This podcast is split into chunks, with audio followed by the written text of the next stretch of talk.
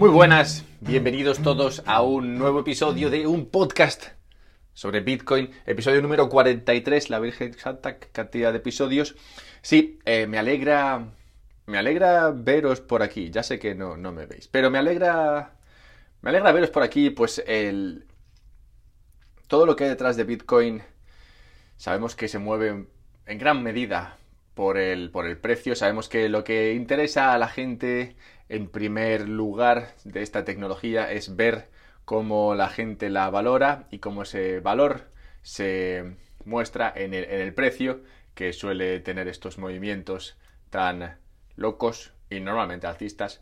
Así que ahora que estamos en un periodo que ha sido bastante plano barra negativo, me, me gusta veros por aquí, pues esto no se construyó en un día. Este podcast, por ejemplo, lleva ahora un año prácticamente.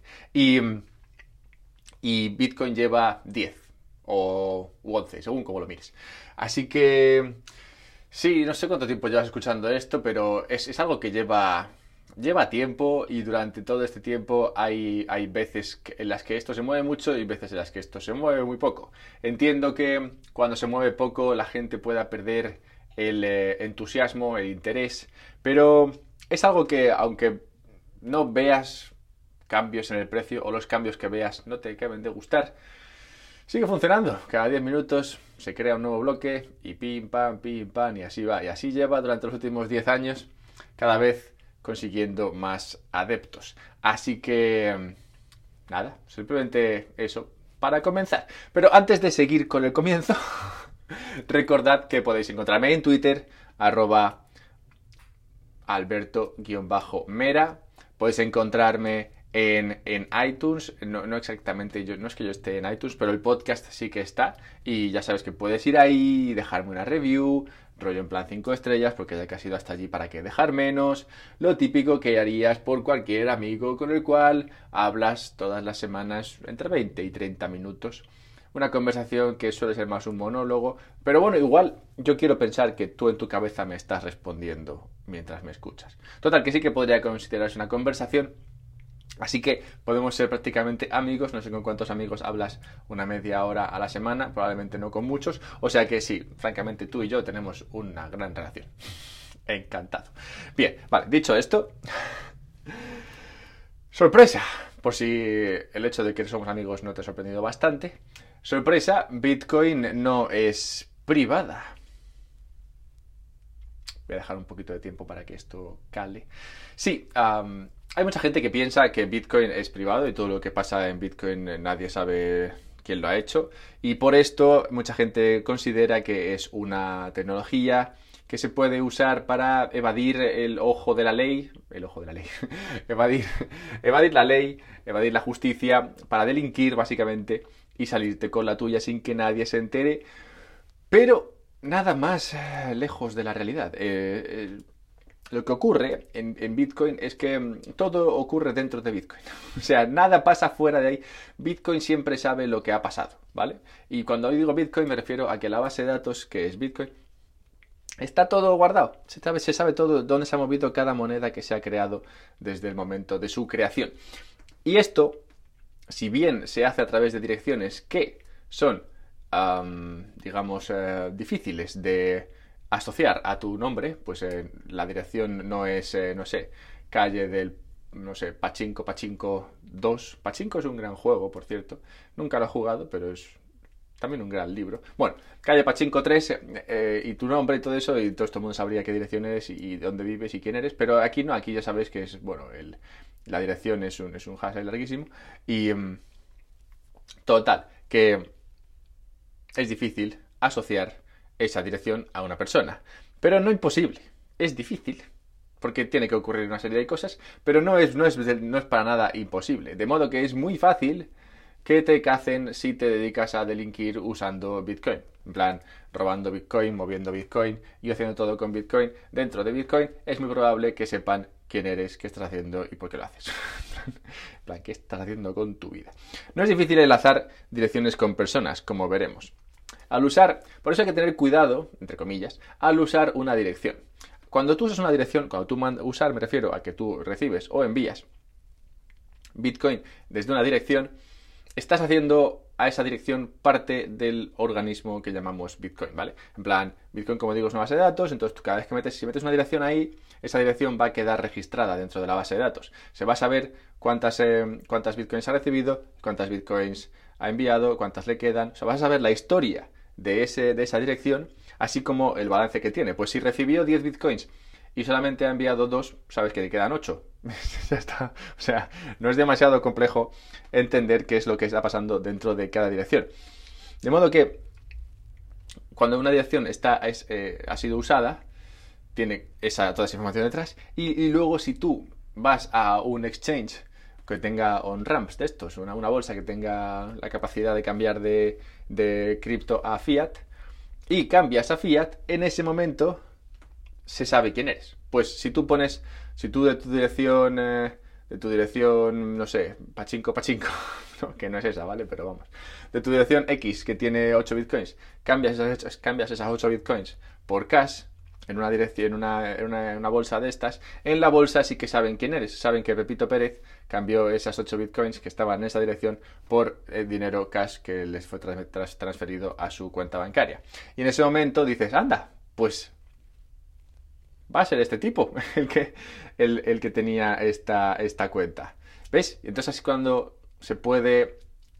Bueno, supongo que hay otras formas, pero digamos que esta es la más básica para comprender, para saber quién está detrás de una dirección en particular. Pues al intercambiar Bitcoin por fiat, desvelas tu identidad. Digamos que te tienes que quitar la máscara y mostrarte tal y como eres. Bueno, vale, da igual. El caso es que, sí, hay gente que opina que piensa equivocadamente que, que, no, que esto no es así, que nunca nadie sabe lo que está pasando ahí dentro, pero dentro de Bitcoin sí que todo el mundo puede saber lo que está pasando ahí dentro. Y ahora estamos en un punto en el que todavía esto pues no es demasiado relevante, pero la verdad es que según va avanzando esto y según se va según se va creando más demanda por, para saber, esto, ya te digo yo que los sistemas de identificación dentro de quién está usando Bitcoin y, quién tiene que Bitcoin y tal van a ser mucho más potentes en el futuro y va a ser muy fácil descubrirte siempre y cuando no tengas cuidado. O sea, tú puedes tener cuidado dentro de Bitcoin, por ejemplo, usando una dirección nueva cada vez y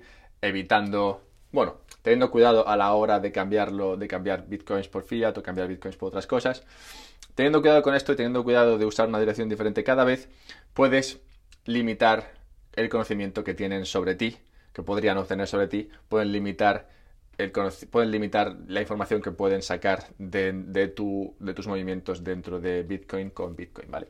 O sea que hay formas de hacer esto de forma totalmente privada, pero no son formas sencillas, hay que tener cuidado y no es lo que el usuario de a pie suele, suele estar haciendo, ¿vale? Porque al final, bueno, complica un poco la experiencia aunque esto no es 100% seguro, pero me he fijado que creo que... Sí, me he fijado que en Coinbase, creo que ahora cada vez que, cada vez que creas cada vez que quieres eh, enviar a una dirección o sacar de una dirección, no sé cómo es exactamente, me han comentado esto, ah, se crea una dirección nueva. Antes te preguntaban si querías crear una dirección nueva, ahora te crea una dirección nueva directamente.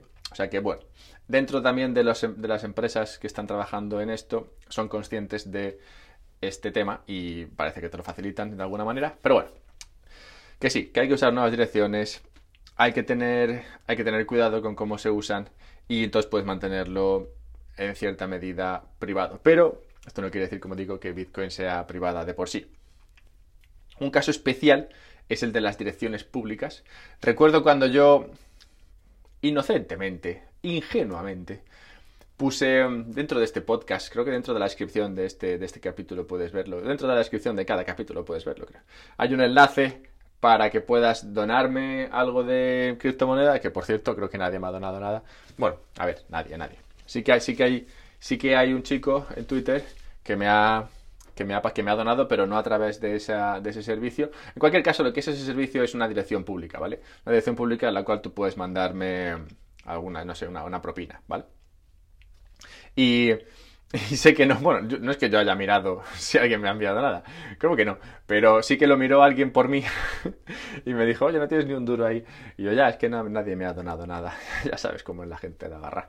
Pero es, por ejemplo, en este caso yo no sabía, no lo había mirado tampoco, Pero un, tercero, ajeno a mí, se metió en la dirección y dijo, ah, pero aquí ni nada. O sea que, para que veas hasta qué punto esto es público, o sea, es como tener un monedero ahí en el que todo el mundo puede mirar, ¿sabes? ¿Qué hay aquí? Ah, pues no hay nada. O ah, pues hay tres céntimos, ¿sabes? O sea que hay que tener, hay que ser conscientes de esto cuando, por ejemplo, si por, si por ejemplo se da el caso que tú tienes más éxito que yo a la hora de recibir propinas en una dirección pública, pública me refiero a que es pública de conocimiento público, y bueno, y luego esto lo quieres, no sé, usar, mover o lo que, cualquier cosa, cualquier cosa, tienes que tener cuidado, porque, claro, esta es pública, pública, todo el mundo sabe qué dirección es esa, todo el mundo sabe de quién es, o sea que todo el mundo podría saber si te han donado ahí 20 bitcoins, todo el mundo sabría que tienes bitcoin, 20 bitcoins ahí, ¿sabes? O sea que puede ser bueno o malo, yo que sé, regulero, quién sabe. Bueno, el caso es que esto lo único que quiere explicar o hacer ver es eh, lo, notoriamente público de, este, de, este, de esta tecnología, de este servicio. Así que, sabiendo que Bitcoin no es privado, privado, privado, que podría ser un poquito privado, pero que en su mayor parte es bastante público. Bastante público, entre comillas, ¿no? Para la gente que sabe. Pero vamos, que, que tu, tu identidad no está a salvo de fisgones dentro de Bitcoin. Sabiendo esto, nacieron otras monedas, otras criptos, ya sabes que hay 2.000 millones de criptos ya, pero bueno, nacieron, nacieron otras con una idea muy básica, muy lógica, podríamos incluso decir, dentro, de, dentro del ecosistema, Nacieron varias, hay, bastantes ya, pero bueno, yo me voy a centrar simplemente en las tres que nacieron al principio y que en mi opinión tienen más sentido. Bueno, y dentro de estas tres creo que hay una que tiene más sentido, como veremos. Pero bueno, dentro de estas, lo, que nació, lo que nació fue... Me, me he ido muy adelante. ¿Qué es lo que nació? Lo que nacieron fue monedas que sí que eran privadas.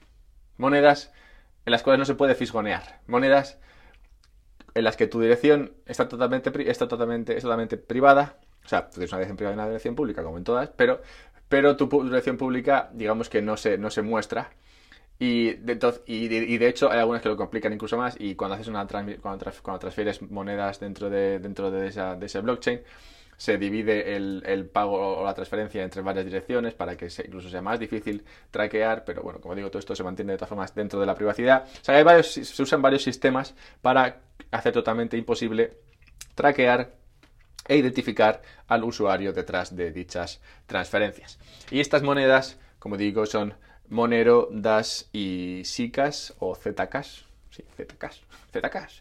Vale, nacieron estas tres para solucionar este problema. El problema de, bueno, Bitcoin no es privada, privada. ¿Por qué no hacemos una que es privada, que sea privada, privada? Y así la gente que busca privacidad a la hora de enviar dinero, pues puede usar estas, que, es, que sí que son totalmente privadas. Porque lo de la privacidad, como veremos, puede ser algo bueno o malo, pues yo qué sé, pues como todo, ¿no? Como las pistolas, eh, depende quién las use, ¿no? Si es para matarte a ti, mal. si es tú para matar a alguien, pues oye, bien. Así es como supongo lo ve la gente. O sea que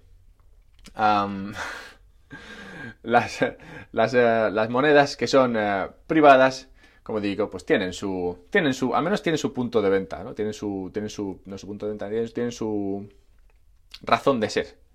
Tienen una, una motivación clara, ¿vale? Y es, vamos a ser privadas. ¿Vale? Y dentro de estas tres que he dicho, Monero, Dash y Zcash, Monero, dentro de estas tres, Monero es la única que es puramente privada. En Zcash y en Zcash y en Dash, me hace nunca había dicho eso. Y en Dash tú puedes elegir entre ser privado o ser público, pero en Monero no, en Monero todo lo que se hace es privado. Lo cual, pues oye, me, gusta. Fíjate tú que yo no, sé, no, no, he usado, creo que solamente he usado una de estas y por experimentar y tal. Pero, pero me gusta, o sea, como, como negocio, como argumento de venta me gusta esto de Monero. Y por eso creo que Monero es la que tiene más sentido. Pues, a ver, Monero lo que ofrece es privacidad y ya está. Y no te deja elegir entre público y privado. Es privado y ya está. Mientras que DAS y Zcash son públicas o privadas. O sea que son como una, una blockchain normal, pero que también puede ser privada. Entonces es como, ¿para qué quieres el híbrido? Si, o sea, no tiene demasiado sentido, ¿no? Si, es mucho mejor especializarse, en mi opinión, cuando estás creando un eh, negocio o estás creando un servicio, o estás creando algo para que la gente use, lo use. Si tú ya tienes algo que es, que es una blockchain en la cual mueves dinero, una especie de dinero, como puede ser Bitcoin, pero Bitcoin tiene una cosa que no es privada, tiene, tiene un tema, y es que no es privado, si quieres competir o quieres crear algo que sea que también ofrezca valor al usuario, entonces puedes crear algo que sí que ofrezca esa privacidad. Pero si ofreces algo que es como Bitcoin, pero que también puede ser privado, digamos que ya estás confundiendo al usuario, ¿sabes? Y de hecho, si miras eh, los gráficos de, estas tres, Monero sí que, hombre, como, en todas, ha subido, bajado y tal, pero Monero está sufriendo mucho menos en, este, este mercado que, que DAS y Zcash, que se las ve prácticamente así a, punto de desaparecer, básicamente, del mapa. Pero, pero bueno, que esto quién sabe, ¿no? Y yo no sé lo que pasará con el precio de, estas tres. Nada de esto, ya sabéis, es el consejo de inversión y tal. Yo simplemente digo que como, como argumento, como argumentos, como, como, sí, como argumentos empresariales, me parece más sólido el de Monero que el de Dash, Zcash y las otras que son también híbridas. Así que bueno, habiendo dicho esto, tratemos el tema de la privacidad. ¿Es la privacidad buena o tendente a la ilegalidad barra mala? Pues, em, pues es un tema interesante este, porque, claro, los que, los que están abogando por estas monedas privadas arguyen que las, ah, las, monedas privadas en realidad no cambian el status quo, ¿no? El status quo siendo hay gente que delinque y gente que no delinque, gente que es criminal y gente que no es criminal. El hecho de que haya monedas privadas no hace que haya más, no, no, provoca que haya más criminales. O sea, que los criminales que hay hoy día usando otros medios para delinquir o para mover el dinero básicamente, como sería el cash, como sería el dólar o cualquier otra moneda fiat, pues bueno, igual en lugar de usar moneda fiat o efectivo, lo que usan es eh, Monero, Dash o lo que sea. Pero en realidad el hecho de que esto exista no cambia la, no, hace que haya más delincuentes, ¿sabes? Habrá los mismos, solo que usarán pues eso, otras cosas para mover el dinero. Pero hasta ahora lo, que más, lo que más usan los delincuentes son dólares, luego pues serán euros o lo que sea, ¿no? Pero vamos, que, que es moneda fiat y efectivo o sea que el hecho de que esto exista en realidad no, no cambia nada, ¿sabes? O sea que habrá gente que haga cosas ilegales, gente que no las haga, y dentro de la gente que las hace, pues usarán una moneda, usarán otra, pero vamos, esto lo harán, exista Monero, exista DAS o no existan. Así que, así que dicen, oye, mira, en realidad estas monedas dicen, a ver, eh, sí, estamos haciendo esto porque abogamos por la privacidad, porque queremos, porque queremos que la gente tenga esta posibilidad, porque una persona que no quiere ser, que no quiere, que no quiere hacer nada ilegal, pero quiere usar lo de la privacidad, oye, también tendría su derecho, o estaría en derecho, si quiere usar esto, pues, de hacerlo. Ya sabes cómo son de liberales dentro de, dentro de blockchain, la gente. O sea que, bueno, este es, este es un argumento en, en, favor de la privacidad o de la creación de, o de la existencia de monedas que ofrezcan esta privacidad. Otro argumento es que el cash, el efectivo, funciona igual. O sea, tú cuando mueves efectivo, nadie sabe quién está, qué estás haciendo. Tú estás dándole 20 euros a alguien y lo único, los únicos que lo saben sois tú y el que ha recibido los 20 euros. Porque esos 20 euros no están, no tienen tu nombre, no, saben de, no se sabe de dónde vienen. O sea que funciona igual y, ha venido funcionando así durante cientos de años y nadie se ha quejado, ¿sabes? O sea que no se sabe, no, no entienden por qué el hecho de que se pueda hacer lo mismo a través de eh, de, un blockchain sea, sea un problema. Así que, bueno, estos son los argumentos que usan las, eh, monedas privadas para permitir o consolidar su existencia. Pero no obstante, ya sabemos cómo son los gobiernos y demás, no hace demasiada gracia que algo como esto exista, algo en lo cual no se pueda fisgonear. No sé, lo del tema moral, ético sobre la existencia de estas monedas lo dejo a vuestro entender. Yo, como proponente de la liberalidad, diría que me parece buena idea que esto exista. Hay gente que, dentro de lo legal, haría, se beneficiaría de la existencia de este tipo de, monedas. Que, bueno, gente que no quiera, por ejemplo, gente que no quiera que, que no quiera que nadie sepa cuánto dinero tiene o dónde lo tiene, ¿sabes? Lo cual es muy, muy legítimo, es muy lícito, sobre todo si ese dinero lo ha, conseguido de, de forma legal. O sea, nadie, nadie, tendría por qué saber cuánto dinero tiene esta persona o dónde lo tiene. O sea que es lógico que algo como esto exista y tendría un mercado, en mi opinión. Pero bueno, como digo, los gobiernos y demás, no, los reguladores no están del todo convencidos con la necesidad de que esto exista. y claro, esto, esto causa problemas que, como veremos, podrían desembocar en la desaparición de estas eh, monedas. Y es que, claro, Monero, Dash, de Zcash, SICAS, tienen que, tienen que poder comprarse o vender. En plan, tú tienes que, si quieres Monero, tienes que comprar Monero, ¿vale? Tienes que usar Bitcoin para eso, tienes que usar Fiat para eso, tienes que comprarlo en algún sitio, en alguna bolsa, en uno en ramps, tienes que comprarlo en algún lado. Entonces, si tienes que comprarlo en algún lado, esto tiene que estar en algún lado. tiene que estar en una bolsa en la cual tú puedas comprarlo. Pero ¿qué pasa si los reguladores y los gobiernos dicen, oye, mira, si esto es privado, privado, no, no, no queremos que exista? Lo que pasa entonces es que los gobiernos y reguladores perseguirían, perseguirán o perseguirían a las bolsas que sí que tengan este tipo de activos.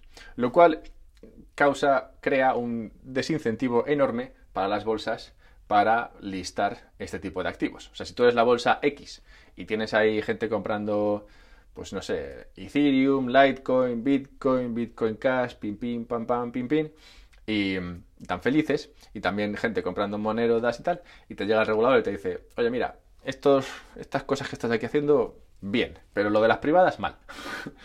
Entonces la bolsa va a decir, bueno, a ver, puedo pelearme con el regulador y el gobierno o simplemente puedo sacar de aquí las privadas. Y si sacas las privadas, entonces haces muy difícil para la gente que pueda comprar y venderlas, o sea, que pueda participar de este tipo de blockchain que te permite la privacidad infinita.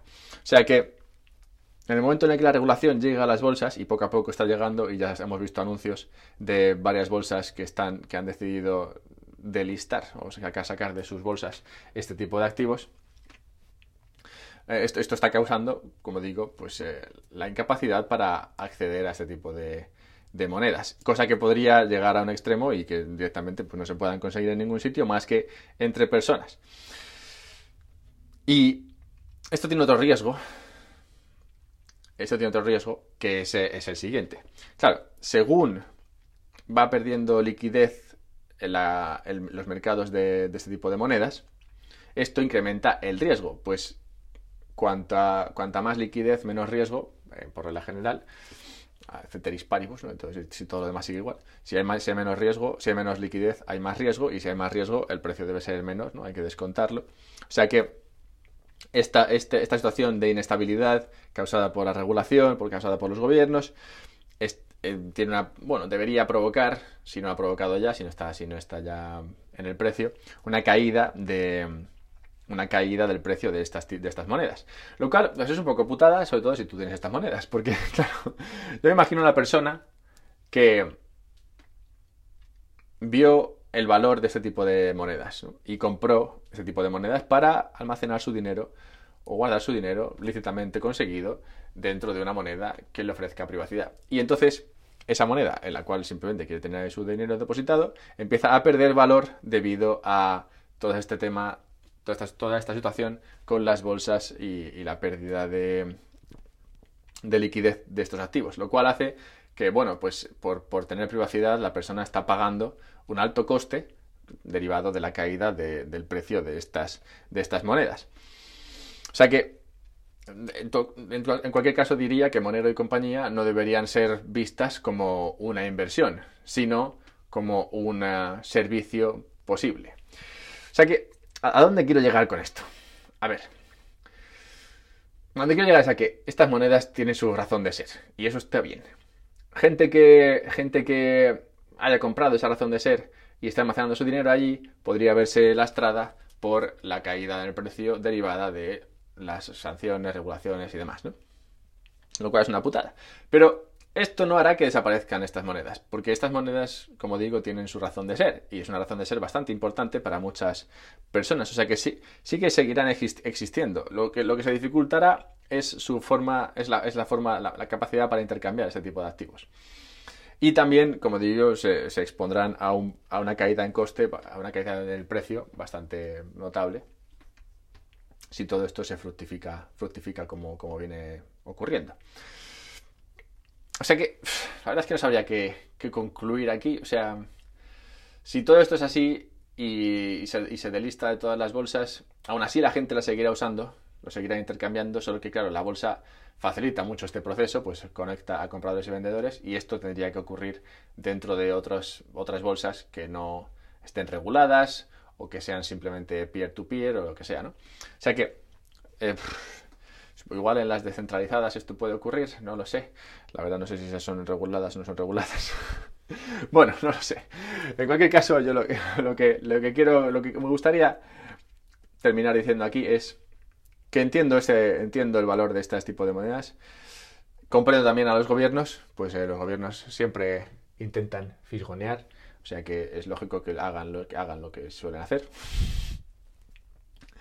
Y esto claramente tendrá, una, tendrá un impacto en el, en el precio de este tipo de monedas, pero no en el valor.